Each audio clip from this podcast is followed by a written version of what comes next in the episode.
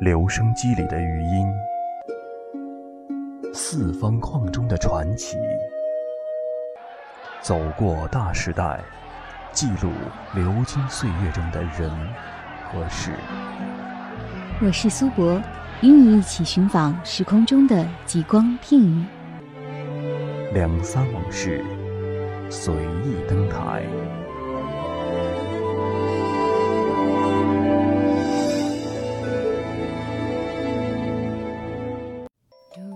我们生活的年代，越来越多的房间被制造，越来越少的房间被拥有。人们居住在不属于自己的房间里，发生着不同的故事。黎书系全新改版的第一期，一间不属于自己的房间，为读者全景式的展现了当下年轻人的生活方式与居所文化。每个人都有属于自己的房间，这个房间是他精神的栖所，也是所有灵感得以彰显的暗房。关于房子，我们听过很多的故事。今天的随意登台，就让我们一起阅读一间不属于自己的房间。在那些不属于他们的房间里，有人找到爱和新鲜的空气，以及很多不能不听的有趣故事。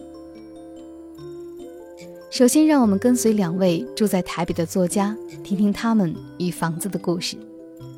陈雪，台湾著名作家，原名陈雅玲。一九九五年出版第一本小说《恶女书》，此后专注于小说创作，著有短篇小说集《恶女书》《蝴蝶》《鬼手》。他睡着的时候，他最爱他。长篇小说《恶魔的女儿》《爱情酒店》《桥上的孩子》《陈春天》《无人知晓的我》，以及散文《天使热爱生活》。陈雪寄居迷宫里，在二零一二年。陈雪出版小说《迷宫中的恋人》的结尾，有一部分文字叫做“理想的居所”，万字篇幅叙述了小说主人公的租屋历程与情感变迁，被人们称之为“租屋指南”。文中写道：“初到台北，那时的你像刚出狱的人，向往自由生活已久，却对于如何在外界的生活里找到一处安身之所充满困惑。”用刚出狱的人来描绘异乡人的第一天，是陈雪与他小说人物的默契神交。陈雪是台中人，童年过得很辛苦，到台北工作之后，专门从事读书写作。他喜欢城市，更喜欢台北的文艺氛围。台北的宜居，即使交杂着生活成本的压力，却令他融入的心甘情愿。他说自己的香港朋友，即使在大学教书，都买不起房。租房更是一笔昂贵的开销，而在台北，虽然买房很贵，但租房总体算是平价。结婚以后，陈雪与她的伴侣的日常生活成了她脸书的主要书写抒情对象。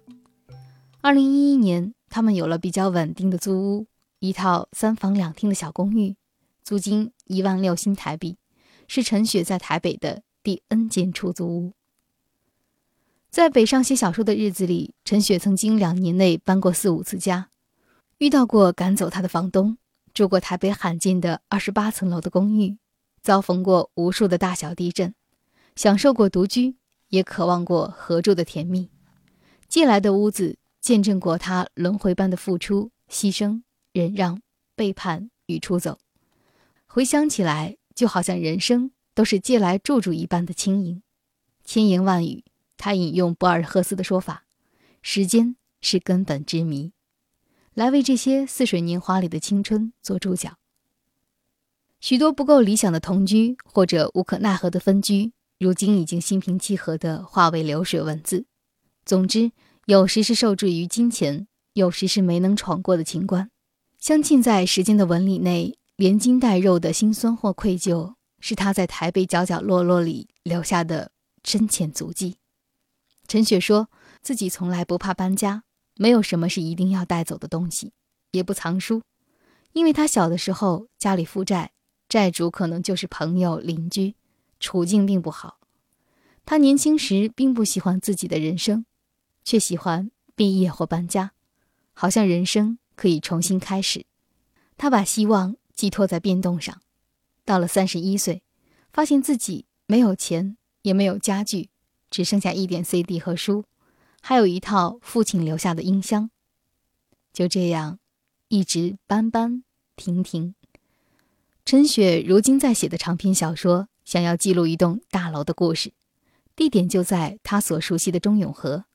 他想写出如今都会人的生活方式，将这座大楼当作社会的缩影。他有很多小的单位，也会住着各种职业、年龄、身份的人，是结构复杂的社会生态。他这几年一直都想写台北。但因为不是地道的台北人，所以就想到了居住这件事。不同人的居住形态可以呈现台北的某个部分。中永和看起来没有什么美感，很杂乱，有公寓，有独栋的小房子。不知道是什么原因，看起来他的房子都是乱盖的。这里面并存着很多时代，有早期的台湾，也有新的豪宅。它离台北很近，可又不是典型的台北。台北的移民非常多，中永和就住了很多外县市的人。据说很多文艺界人士都住在中永和，因为便宜，离文教区近，生活机能也很方便。中永和的路不比台北市区笔直通达，相反错落复杂，有时这一头折进去就不知从哪里出来，有时同一条路名被切割成一段又一段，好像迷宫般扑朔迷离。陈雪不挑屋子，没有特别的写作癖好，大部分时间都宅在出租屋里写作，偶尔去四号公园散步。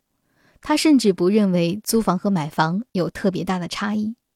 陈雪说：“台北适合像我这样的人。”到过台北的人会知道，陈雪所描述的迷宫就像卡夫卡的城堡一样，外人看起来神秘，他身边的人却早已默许他的日常。写作也许是陈雪。寄居迷宫的一种抒情方式。请给我足够的勇敢，往前飞，考验我的心，别说后悔。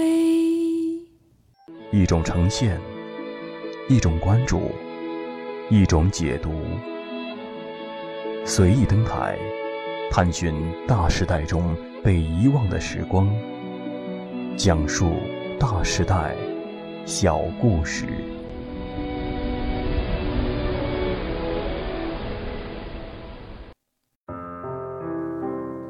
骆以军，一九六七年生，著作主要以小说为主，作品有小说《红字团》《我们自夜间的酒馆离开》《七梦狗》《第三个舞者》《月球姓氏》《浅悲怀》。远方，童话集和小星说童话以及诗集《气的故事》，我已知如何避开毁坏。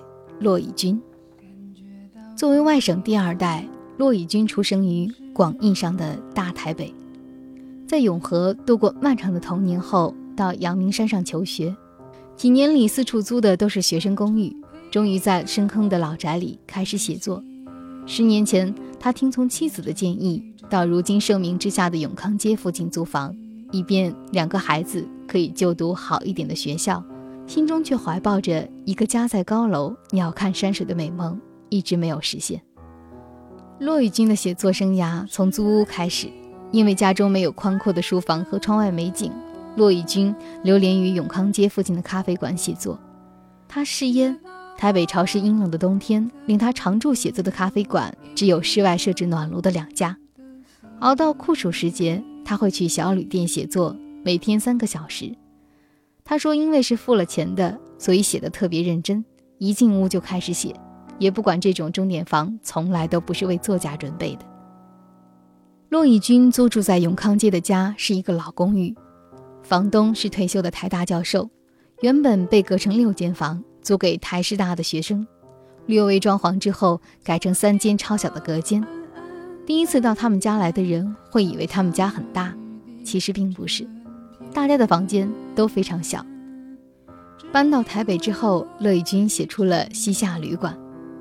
在一篇名为《公寓》的短文里，骆以军曾经写到他的邻居，很瘦小、孤静的九十多岁的老太太。离开深坑的一个原因，骆以军说是因为民风彪悍，虽然他自己很喜欢，可是妻子会害怕。于是他把深坑的屋子让给了导演戴立忍。对于租屋的过程，骆以军完全没有概念，统统依赖妻子的安排。他的新书，无论是小儿子还是女儿，都笼罩在尚未言明的家族框架之下，像一种想象关系的对话，日常伦理的建构与文学生命的关照，事实上都是从新的租屋里萌芽生长。对他来说，家是内向的大儿子，古灵精怪的小儿子，美丽娴雅的妻子，到温暖坚毅的母亲。还有一窝在屋里四处奔跑的小狗组成的群像，在书里他写道：“我已经知道如何避开毁坏，在黑暗中前进。但是有一天，他们若能看到那一切，他们能够强大到可以用黄金之心修补、原谅、疗愈或砥砺自己，更强大、更柔卑吗？”骆以军说：“住在永康街有一个好处，比如说青冈藏书店特别的好。”常常有台大的老教授，他也不是文学的，可能是政法的、水利的。他去世之后，后代根本就不了解，就找收破烂的将整栋公寓清出来。这些捡破烂的都知道往书店里拉。青康藏书就是一个考古人文博物馆，这一区卧虎藏龙。十年住下来，他觉得很有趣。如果骆以军仍然住在深坑，可能会多写几部长篇。但是那些长篇也许会重复，因为他的生命状态没有改变，是靠阅读或者童年经验而来。但因为搬出了深坑，他的写作变得丰富。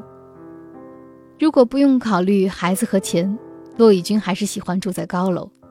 他说：“我常去的旅馆我很喜欢，在大安森林的对面，它就是大概八九层楼高，但看到的视野都是森林的景观。”永和的许多房子也就是十几楼，不光可以看到河，河的旁边有橘色的跑道，有芒草、芦苇，有远处的桥，有些人在跑步，又是在人群里，不是在乡下。我基本上是一个写人要挤在一起的创作者，所以我还是希望能够住在城市里，希望在高楼上，这个空间是我的安全感，我喜欢那样的高楼。漂泊在都市的异乡人，大概都有过租房的经历，而在那些房间里，你曾有过的故事，还留在你的记忆里吗？